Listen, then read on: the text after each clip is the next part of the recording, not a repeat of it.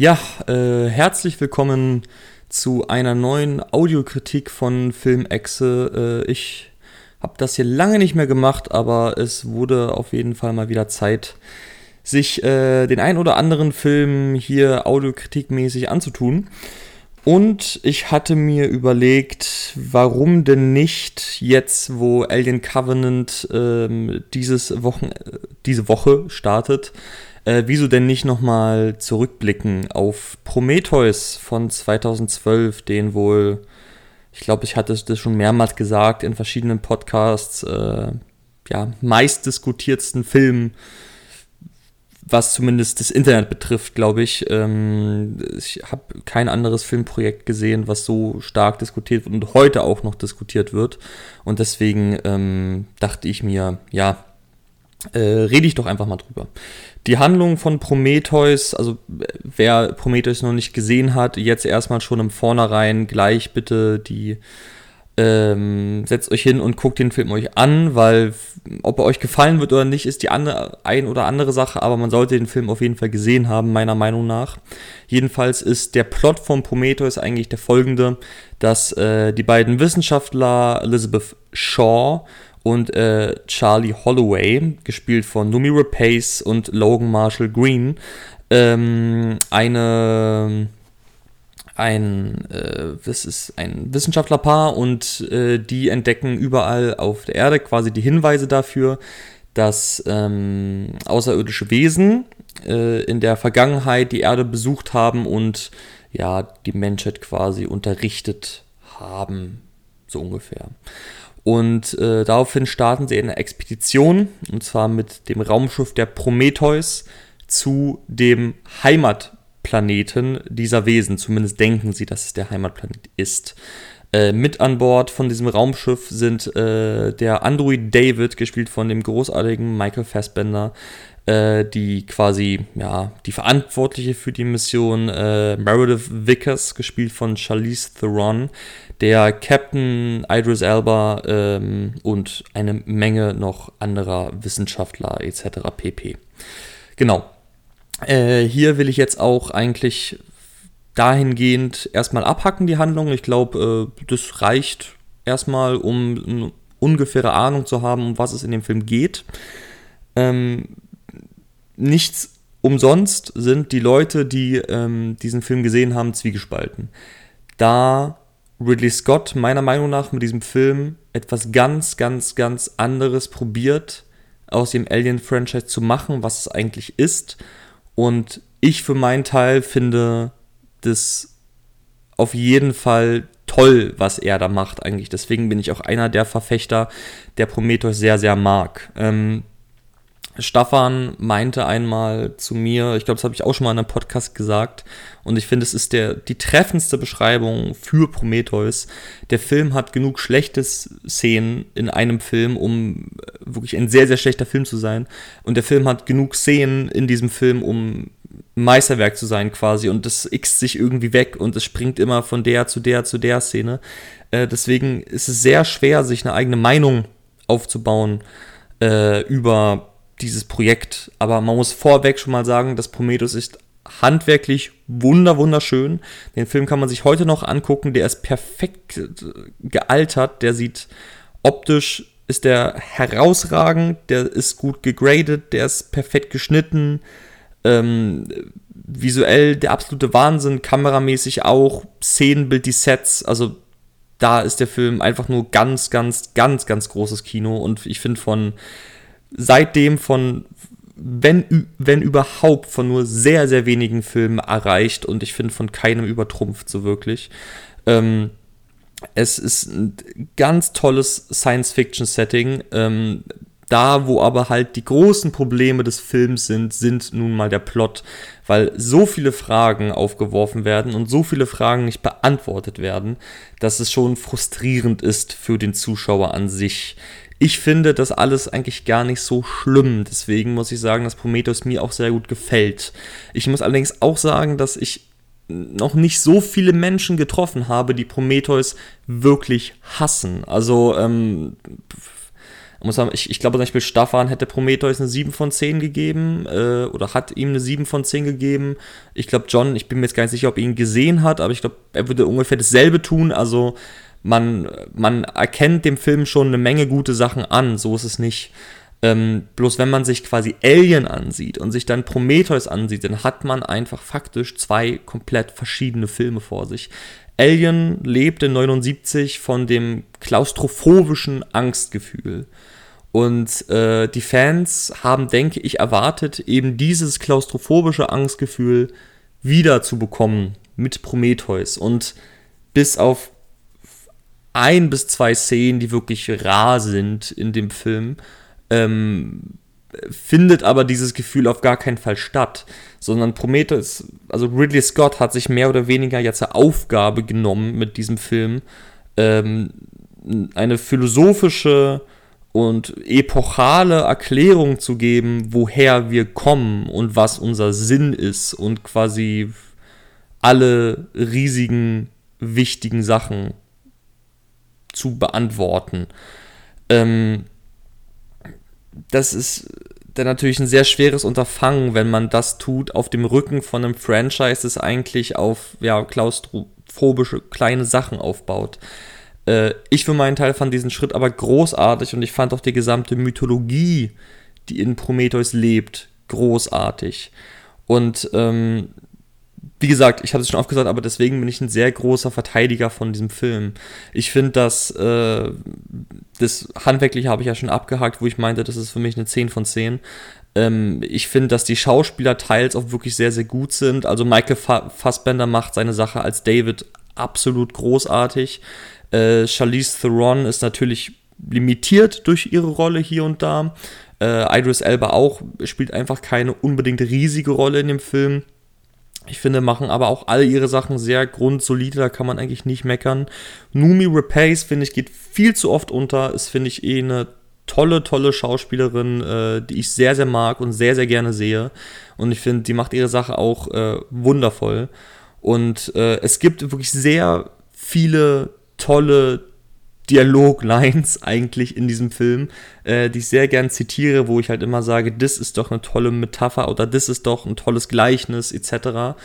Ähm, und dann werden die aber wiederum gefolgt von vollkommen dämlichen Lines, die jetzt irgendwie die anderen Wissenschaftler haben und so weiter und so fort.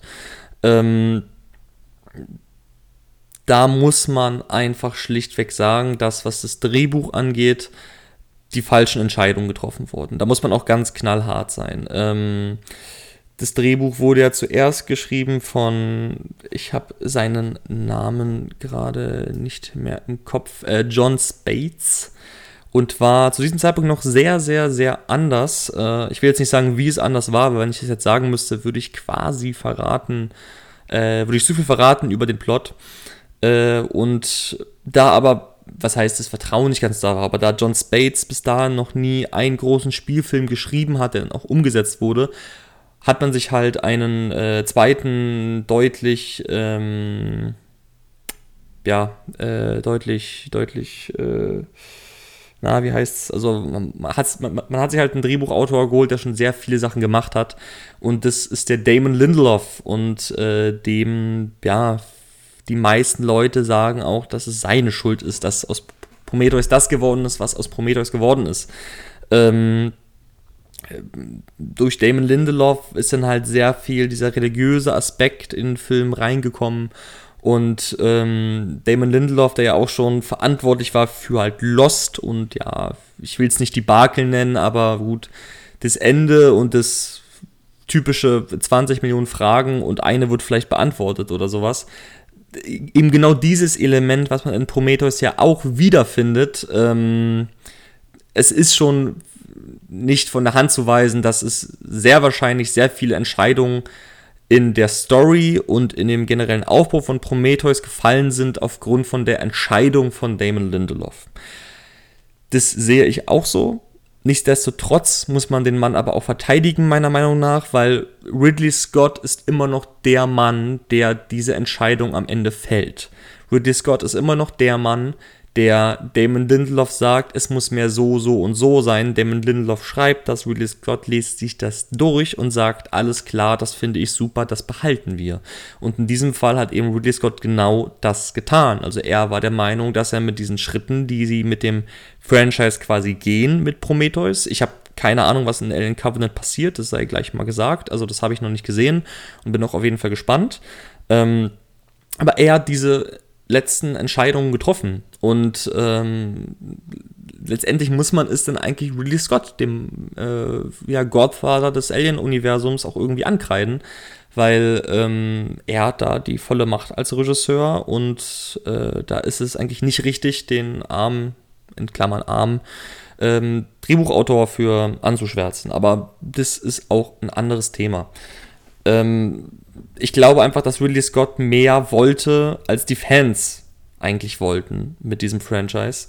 Und ja, gut, letztendlich war der Film, wie gesagt, bei weitem kein Desaster. Der Film hat boxoffice-mäßig sehr gut funktioniert. Ähm, und hat, finde ich, uns einen der schönsten Science-Fiction-Filme gegeben, die es seit einer sehr, sehr langen Zeit gab. Und ich finde auch, dass der Film zu den guten ähm, dass der Film zu den guten Filmen von Ridley Scott gehört. Also Ridley Scott hat auf jeden Fall mehr schlechtere Filme als Prometheus gemacht, als bessere Filme, meiner Meinung nach. Da ist nicht viel dazwischen. Ähm, und um das jetzt nochmal komplett quasi abzureißen. Ich finde, dass der Film vom Schnitt her super ist, von der Kamera her super ist, äh, dass der, der Soundtrack von Mark Stridenfeld, ich hoffe, der wird so ausgesprochen, ist auch großartig, kann man sich sehr gerne mal anhören, äh, atmosphärisch total dicht und absolut passend. Ähm, die Sets sind einzigartig wirklich, also das Innere des Raumschiffs und äh, da, wo der Space Jockey quasi das äh, Schiff lenkt, äh, großartig, die, welche Szenen, wie wenn David in den, in den Hologrammen drin steht und so weiter und so fort. Die Landung der Prometheus auf dem Planeten das erste Mal, da kriege ich persönlich jedes Mal Gänsehaut oder wo sie in den großen Raum reingehen, ähm, wo dann bestimmte Dinge passieren mit dem Kopf, der in der Mitte steht. Ähm, absolut toll und äh, nur ein Mann wie Ridley Scott bekommt es hin, so eine unfassbar dichte Atmosphäre zu erschaffen in seinen Filmen. Und das hat er auch in Prometheus großartig gemacht. Ich finde die Schauspieler teilweise großartig, ansonsten gut bis solide. Also da fällt wirklich keiner raus, der jetzt irgendwie dumm spielt. Also gut, der ein oder andere Charakter in dem Film trifft dumme Entscheidungen. Aber nichtsdestotrotz spielen die Leute es gut.